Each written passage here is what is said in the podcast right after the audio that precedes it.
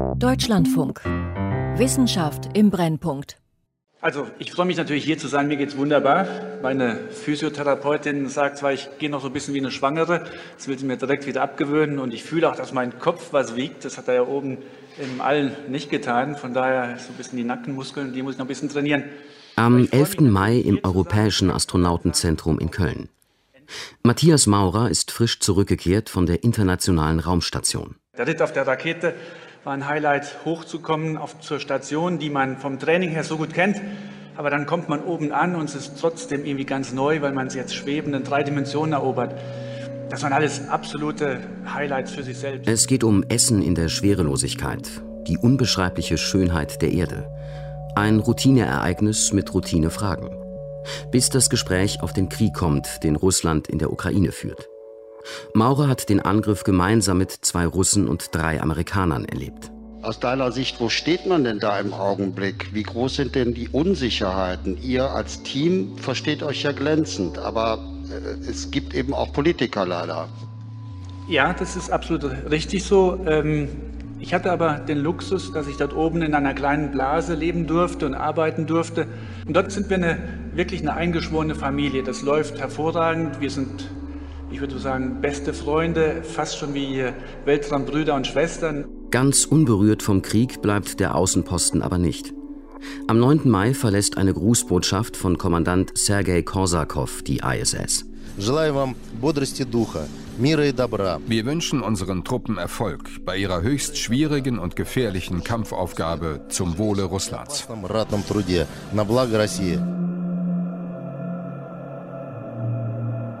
Zeitenwende im Orbit. Europas strategischer Zugang zum All von Karl Urban.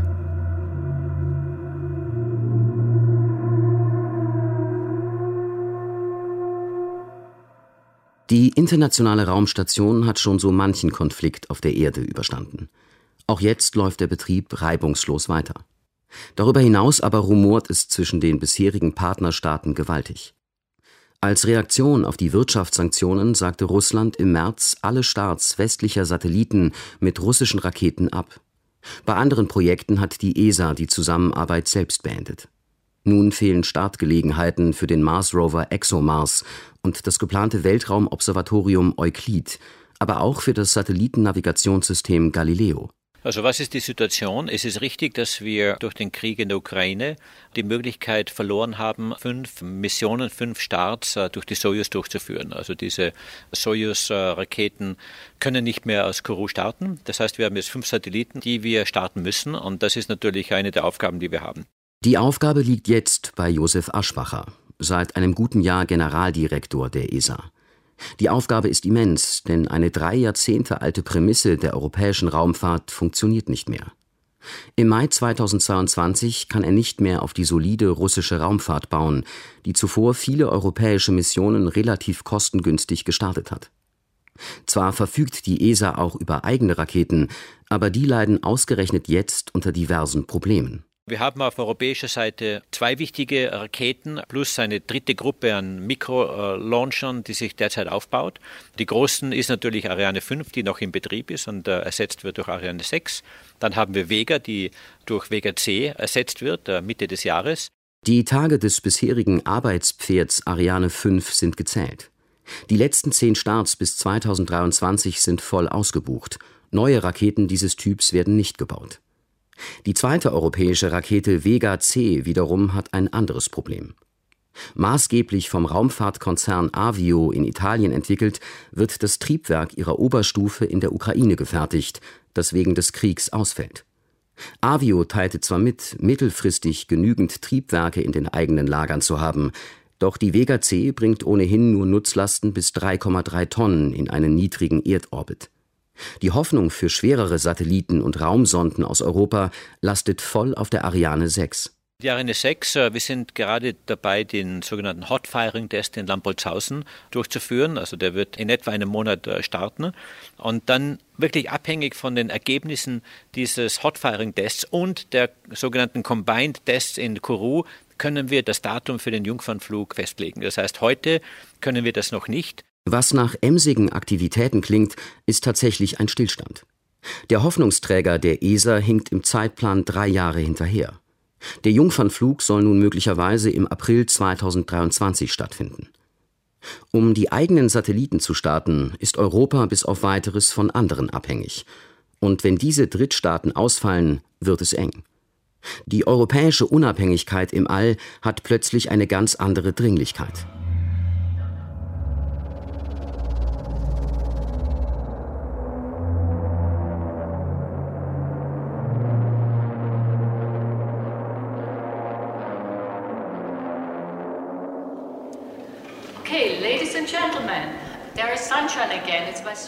Vor vier Jahren ist die Ausgangslage noch eine ganz andere. Das Dröhnen der Raketentriebwerke der Ariane 6 hallt planmäßig durch den Harthäuser Wald. Mittendrin im Institut für Raumfahrtantriebe im baden-württembergischen Lampholzhausen diskutiert im April 2018 die Raumfahrtindustrie noch ein ganz anderes Problem. Es gebe nicht zu wenig Raketen, sondern zu wenig Satellitenkunden, sagt Jacques Breton, der bei Ariane Space für Verkäufe und wirtschaftliche Entwicklung zuständig ist. Wir brauchen den kommerziellen Markt, weil die europäischen Regierungen weniger eigene Satelliten ins All starten als etwa die USA. Deshalb müssen wir wettbewerbsfähig sein und müssen dafür unsere Kosten ungefähr um die Hälfte reduzieren. Das ist speziell das Ziel für die Ariane 6.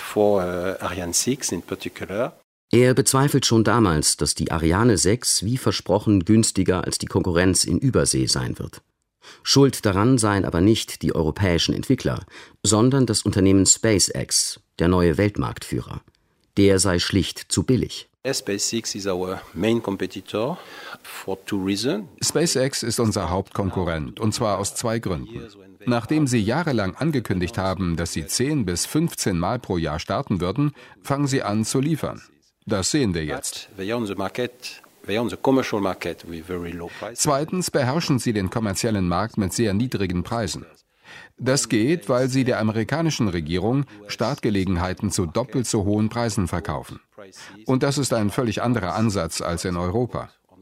Hier sind die Institutionen bereit, höchstens den Preis des freien Marktes zu bezahlen oder sogar weniger, weil sie ja in die Entwicklung der Rakete investiert haben at the maximum at the commercial price, or even less than the commercial price, because they have invested for the development of the rocket.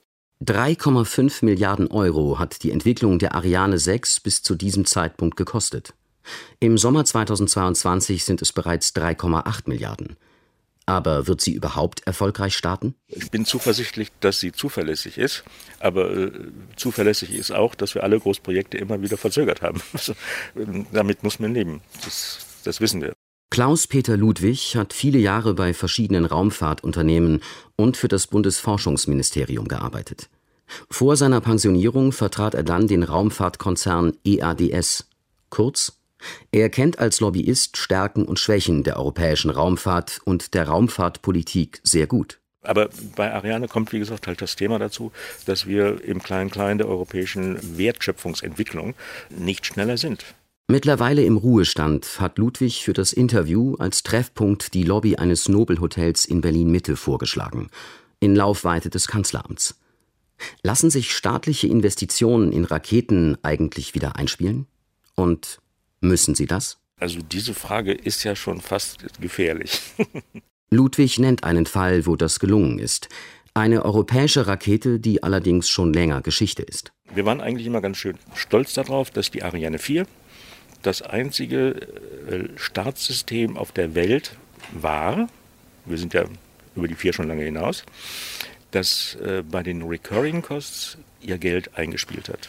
Die Ariane 4 flog zwischen 1988 und 2003 vergleichsweise günstig und zuverlässig und begründete damit die langjährige Marktstellung europäischer Raketen.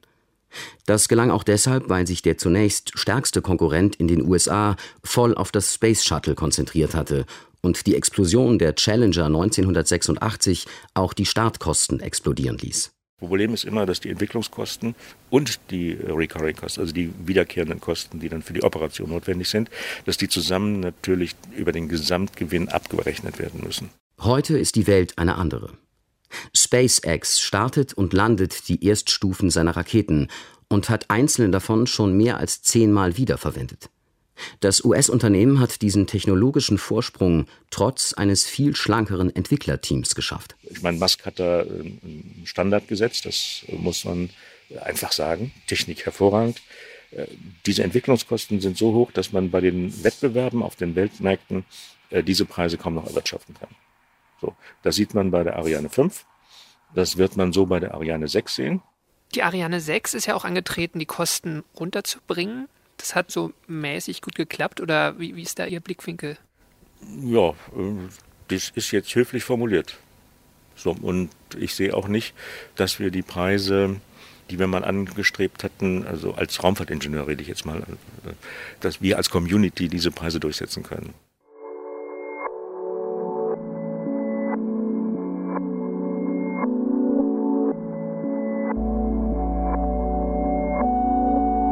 Da die Entwicklung der Ariane 6 zu weit fortgeschritten ist, um das Konzept zu verändern, wird eine andere Lösung angedacht. Sie setzt nicht beim Raketenhersteller an, sondern auf der anderen Seite, beim Kunden. Wenn die Ariane zu selten nachgefragt wird, um rentabel zu sein, muss sie eben häufiger starten. Commissioner Breton, we are honored to welcome you today. Am 25. Januar 2022 tritt Thierry Breton auf das Podium der Europäischen Weltraumkonferenz in Brüssel. Als EU-Kommissar für Binnenmarkt und Dienstleistungen ist er auch für die Raumfahrt zuständig. Und er hat einen Plan. Also Breton möchte den Wettbewerbsnachteil gegenüber den USA ausgleichen, und zwar mit staatlichen Großaufträgen aus Europa. Dafür verfolgt er ein neues europäisches Großprojekt im All. Eine Megakonstellation aus Hunderten, vielleicht auch Tausenden Satelliten. Nach dem Vorbild von SpaceX und seinem privaten Satellitennetzwerk Starlink soll Europa ein staatliches Satellitennetzwerk für schnelle Internetverbindungen aufbauen. Das würde den strategischen Zugang Europas zum All mit einer gut ausgelasteten Ariane 6 sicherstellen und darüber hinaus deren Kosten pro Start durch hohe Stückzahlen drücken. Space is a strategic place where big powers are now competing. Der Weltraum ist ein strategischer Raum, in dem Großmächte jetzt miteinander wetteifern. Wir dürfen nicht länger naiv sein. Europa muss seine Interessen verteidigen und seine Freiheit, im All zu operieren. Jede Verbindung zu einem der Satelliten kann den Plänen zufolge mit einem Quantenschlüssel gesichert werden. Internetverbindungen wären dann sogar durch leistungsstarke Quantencomputer nicht abzuhören. Es wäre ein europäisches Alleinstellungsmerkmal. And we will make sure that this initiative is run on a new space spirit. Das Navigationssystem Galileo arbeitet mittlerweile genauer als das amerikanische GPS. Copernicus-Satelliten ermitteln Daten über Pflanzenwachstum, Eisschwund und Naturkatastrophen. Bei Waldbränden werden damit Löscharbeiten geplant und koordiniert, zuletzt zum Beispiel in Brandenburg. Und die Megakonstellation Secure Connectivity von Thierry Breton? Ist auch sie für das tägliche Leben der Europäerinnen und Europäer nützlich? Immerhin sind weltweit ähnliche Konstellationen in Arbeit. SpaceX hat für sein eigenes Netzwerk Starlink schon über 2600 Satelliten in den Orbit befördert und das System bereits für weite Teile Europas freigeschaltet. Die Konstellationen OneWeb sowie Kuiper vom Amazon-Konzern sind weit gediehen. Auch diese Unternehmen wollen viele hundert Satelliten starten und schnelle Internetverbindungen anbieten. Die Idee des Kommissars dagegen wird wohl frühestens in einigen Jahren realisiert. Wird Secure Connectivity dann überhaupt noch gebraucht? Why do we need it? Really? Diese Frage stellt auch der Moderator auf der Europäischen Weltraumkonferenz im Januar 2022. Weil Thierry Breton die Konferenz verlassen hat, sitzt jetzt Ekaterini Cavada auf dem Podium, in der EU-Kommission Direktorin für Innovation und Öffentlichkeitsarbeit.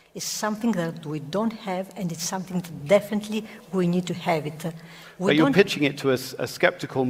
Sie den Vorschlag einem skeptischen Minister unterbreiten, aus einem EU-Land, das nicht viel Geld hat, und Sie sagen, die Kommission braucht ein paar Millionen von Ihnen, um die zwei Milliarden zusammenzubekommen und am Ende die sechs Milliarden, wie wollen Sie die überzeugen? Genau genommen wären es sogar 6,4 Milliarden Euro. Zwei Milliarden sollen von den Mitgliedstaaten kommen. 2,4 Milliarden aus verschiedenen EU-Programmen und von der ESA und zwei weitere Milliarden von der Industrie.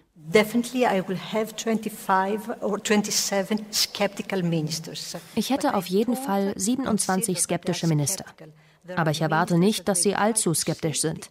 Für diese Minister sind die Anwendungen entscheidend. Wir wissen, wo Europa steht und wie wichtig es ist, gut gerüstet zu sein. Nehmen Sie den europäischen Grenzschutz, humanitäre Hilfseinsätze, den Schutz der Infrastruktur. Es gibt Bereiche, wo die Regierungen die richtigen Werkzeuge im richtigen Moment brauchen. Secure Connectivity ist ein zusätzliches Werkzeug und ich würde auch sagen, ein geopolitisches Werkzeug.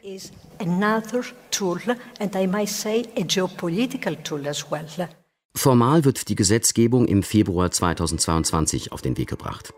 Zuvor hat allerdings ein unabhängiger Kontrollausschuss das Vorhaben des Kommissars scharf kritisiert.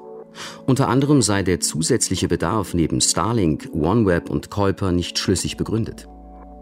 Als Breton seinen Plan nachbessert, fällt der ein zweites Mal durch. Wegen des gesenkten Daumens im Kontrollausschuss muss der Vizepräsident der Kommission, Maros Šefčovič, das Vorhaben persönlich durchwinken. Thomas Jarzombeck, Bundestagsabgeordneter für die CDU, ist nicht überzeugt. Ich lese davon, dass Starlink ein Gamechanger im Krieg in der Ukraine ist, um da Daten auszutauschen auf offenem Feld. Also ich glaube, diese Lösung zeigt gerade extrem ihre Leistungsfähigkeit und dann muss man sich realistisch überlegen, kommt man dagegen an. Ja, Zombeck war von 2018 bis 2021 Koordinator für Luft- und Raumfahrt der Bundesregierung. Schon zu seiner Amtszeit war er skeptisch gegenüber der Idee des EU-Kommissars. Wir sollten vor allen Dingen nicht immer die Letzten sein und die, die den anderen hinterherlaufen. Das ist, glaube ich, eine klare Lernkurve. Und der Zug für diese Internetkonstellation ist nach meinem Dafürhalten ein gutes Stück weit einfach abgefahren mittlerweile. Da sind wir jetzt zehn Jahre zu spät. Es gibt böse Stimmen, die sagen, am Ende ist diese ganze Internetkonstellation nur darauf aus, eine nicht wettbewerbsfähige Raumfahrtindustrie zu subventionieren. Und das darf, glaube ich, keine Triebfeder sein. Nee, das sehe ich nicht so. Niklas Ninas ist Jahrgang 1992 und sitzt für Bündnis 90 Die Grünen im Europäischen Parlament. Ob die Europäer die Megakonstellationen der US-Amerikaner dauerhaft und uneingeschränkt nutzen können, sei nicht gesagt. Deshalb könnte ein eigenes, abhörsicheres Netz noch einmal wichtig werden. Nicht nur geopolitisch, denn US-Unternehmen machten sich im Orbit gerade ziemlich breit. Wir hatten jetzt auch hier wieder mit einem, dem ehemaligen Berater von Trump gesprochen und der meinte, naja, wir haben zwar eine gewisse Wild-West-Stimmung im Weltraum, aber wir kennen das ja hier aus, ne, also wir haben ja den Wild-West hier erlebt und da ist das so, wer nicht da ist, der macht halt auch keine Regeln. Ja, also wenn du Regeln machen willst, dann musst du eben auch präsent sein. Und das ist, glaube ich, auch eben ganz wichtig. Wenn wir als Europa mitspielen wollen, dann müssen wir eben auch wirklich mit auf dem Spielplatz vertreten sein. Schon heute liegt ein erhebliches Risiko im Betrieb von Megakonstellationen. Ein Zusammenstoß mit Weltraumschrott oder gar von zwei aktiven Satelliten wird mit jedem Jahr wahrscheinlicher. Trotzdem sollte Europa selbstbewusst seinen Platz im Orbit erstreiten, fordert Ninas. Der Abgeordnete war zuletzt in den USA unterwegs, bei Behörden und Unternehmen, um dort für verbindliche Regeln für den Betrieb von Satellitennetzwerken zu werben. Es gehe darum, festzulegen, wie die vielen neuen Satelliten bei einer drohenden Kollision sicher ausweichen oder wie sie am Lebensende entsorgt werden. Und das ist das große Problem, was ich sehe, dass wir dann Wildwestbedingungen bekommen und dass wir dann am Ende halt eben nicht einen Weltraum haben, an dem jeder teilhaben kann, sondern vor allen Dingen die zwei, drei großen Firmen, die man jetzt auch am meisten kennt, also vor allen Dingen natürlich SpaceX, Blue Origin, die Milliardäre, die sich dann Wettrennen machen und dass sich dann am Ende die Gefahr besteht, dass die beiden sich den gesamten Weltraum untereinander aufteilen. Im Europäischen Parlament hat die Debatte um die Megakonstellation Secure Connectivity und eine bessere Regulierung der Raumfahrt gerade erst begonnen. Eine ganz neue und preisgünstige Generation von Trägerraketen Made in Europe nimmt indes schon Formen an. Es geht dabei nicht um Ariane und Vega, sondern um Kleinraketen, die speziell für den Unterhalt einer Megakonstellation immer wichtiger werden dürften.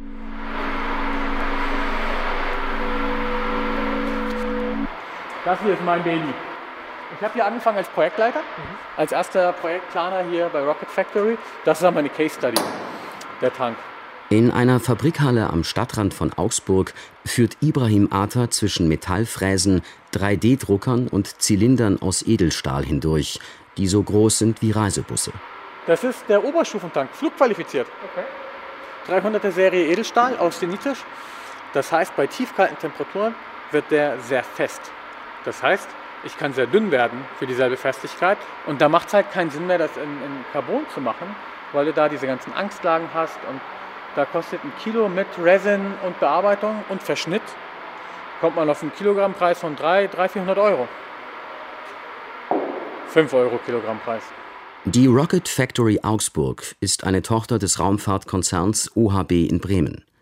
Der Mutterkonzern baut Teile der Ariane-Raketen. Doch Firmengründer und Chief Operating Officer Stefan Brieschenk hat eine eigene Vorstellung vom Raketenbau. Das ist natürlich genau der Punkt. Industrialisierung bedeutet große Stückzahlen und ich muss natürlich im Jahr mindestens 10 bis 20 Mal fliegen. Unsere Vision ist, dass wir jede Woche einmal fliegen. In Augsburg will man die Fehler der traditionsreichen europäischen Raketenbauer vermeiden. Nicht jede Rakete mit ihren gewaltigen Triebwerken verteilt über viele ESA-Staaten fertigen, sondern weitgehend in Eigenregie. Es ist der Ansatz, den die US-Unternehmen erfolgreich vorgelebt haben. Wir wollen ja im Preis mithalten mit den großen Raketen. Das heißt, die echte Disruption, die wir versuchen anzugehen, ist einen kleinen Launcher zu bauen, der genau die gleichen Preispunkte anbieten kann wie so ein mega so großer oder so ein Heavy Launch Vehicle. Ja, man kann sich gut vorstellen, wenn Sie Raketenmotoren bauen, die so groß sind wie ein Automobilmotor, dann kann ich das recht einfach automatisieren. Denn das beste Beispiel sind unsere Automobilbauer. Die schaffen es da pro Tag, schafft es da ein Techniker, vier Motoren zu assemblieren. Und das ist natürlich bei großen Raketenmotoren deutlich schwerer. Da dauert sowas Wochen. Ende 2022 soll die Rakete RFA-1 nach aktuellem Zeitplan das erste Mal von Norwegen aus starten. Auch andere europäische Start-ups entwickeln neue Kleinraketen. Sie sollen vorerst Nutzlasten zwischen einigen hundert bis 1600 Kilogramm starten. Aber eines Tages könnten sie auch der Vega oder sogar der Ariane Konkurrenz machen. Und das sei durchaus gewollt, sagt Thomas Jatzombeck. Ja, aber Konkurrenz ist doch gut. Konkurrenz belebt das Geschäft und genau das wollen wir ja erzielen. Unter der Ägide von Raumfahrtkoordinator Jatzombeck wurde das staatliche Anreizprogramm ins Leben gerufen. Die Start-ups erhielten die Gelder anders als bei der Ariane-Entwicklung nicht schon vorab, sondern mussten schrittweise mit technologischen Leistungen überzeugen. 10 Millionen Euro erhielt ISA Aerospace aus Ottobrunn. 11 Millionen gingen an die Rocket Factory Augsburg. Die ausgezahlten Summen sind vergleichsweise klein. Der Löwenanteil der Entwicklungskosten wird über private Investoren gedeckt. Und das ist, glaube ich, auch ein Philosophieunterschied, auch innerhalb Europas. Wir haben aus Frankreich oft genug gehört, Europa sei zu klein für mehrere Anbieter. Wir in Deutschland, wir glauben daran, wir brauchen immer mehrere Anbieter. Die neuen europäischen Raketenanbieter müssen ihre Fähigkeit erst noch unter Beweis stellen.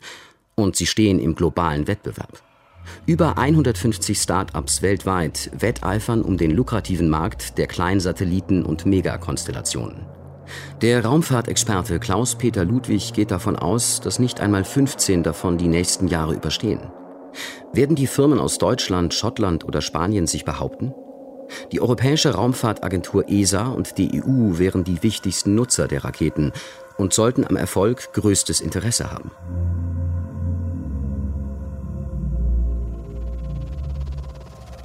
Wir kommen ja an der politischen Frage nicht vorbei. Das ist ja auch gerade noch mal thematisiert worden. Zurück im Europäischen Astronautenzentrum in Köln. Der russische Krieg in der Ukraine dominiert die Weltpolitik. Aber Matthias Maurer befindet sich gedanklich noch an Bord der ISS, wo Raumfahrer aus Russland und anderen Ländern gut zusammenarbeiten. Nur mal so als Beispiel, wie wie gut die Atmosphäre oben war. Also wir haben natürlich auch das Essen zusammen geteilt, zusammen gefeiert. Zu meinem Geburtstag gab es Glückwünsche aus jedem Kontrollzentrum der Welt und ausdrücklich auch aus Moskau. Und ähm, also ich habe richtig gespürt, die Menschen, die stehen hinter uns, die stehen hinter dem Projekt, egal aus welchem Land das kam. Trotz anderslautender Drohungen wird die Raumstation wohl vorerst weiter bestehen. Zu verwoben sind die Aufgaben zwischen den Partnerländern. Aber sie ist nur noch das Relikt einer friedvolleren Welt, 400 Kilometer über dem Boden. Früher, früher heißt vor dem 24. Februar, war die Kooperation eigentlich auf globaler Ebene möglich. Russland, China, Indien, Japan, Amerika und viele andere Nationen. Das hat sich seit dem 24. Februar drastisch geändert. Seither hat auch die Megakonstellation Secure Connectivity Rückenwind bekommen. Immerhin soll sie auch von Sicherheitsbehörden oder den europäischen Streitkräften genutzt werden, deren Waffensysteme wie überall auf der Welt auf stabile und sichere Internetverbindungen angewiesen sind. Ob die Satelliten im Orbit unangetastet bleiben, ist dabei eine offene Frage. Nach den USA und China haben mittlerweile auch Indien und Russland demonstriert, dass sie Satelliten im Notfall abschießen können.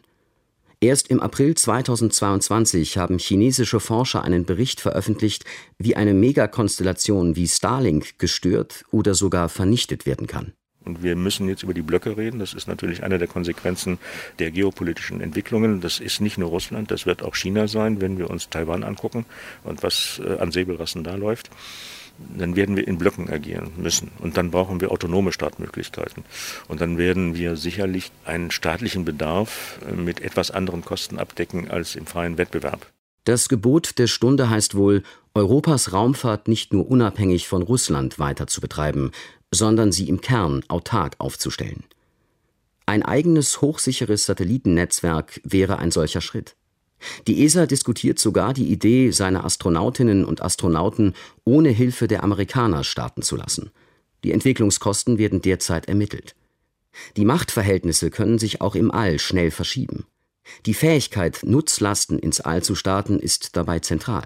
Durch den Ukraine-Krieg ist es vollkommen klar geworden, dass Europa diesen unabhängigen Zugang braucht. Wir sind derzeit äh, abhängig von anderen Nationen. Das ist für mich als Generaldirektor der ESA ein ganz starkes Signal, dass ich mit meinen Mitgliedsländern Lösungen suchen muss, um den Weltraum in Europa robuster aufzustellen unabhängiger aufzustellen und äh, einfach sicherzustellen, dass wir genau das, was wir machen müssen, nämlich Satelliten in den Weltraum schicken, um das tägliche Leben zu ermöglichen, dass das gewährleistet sein muss.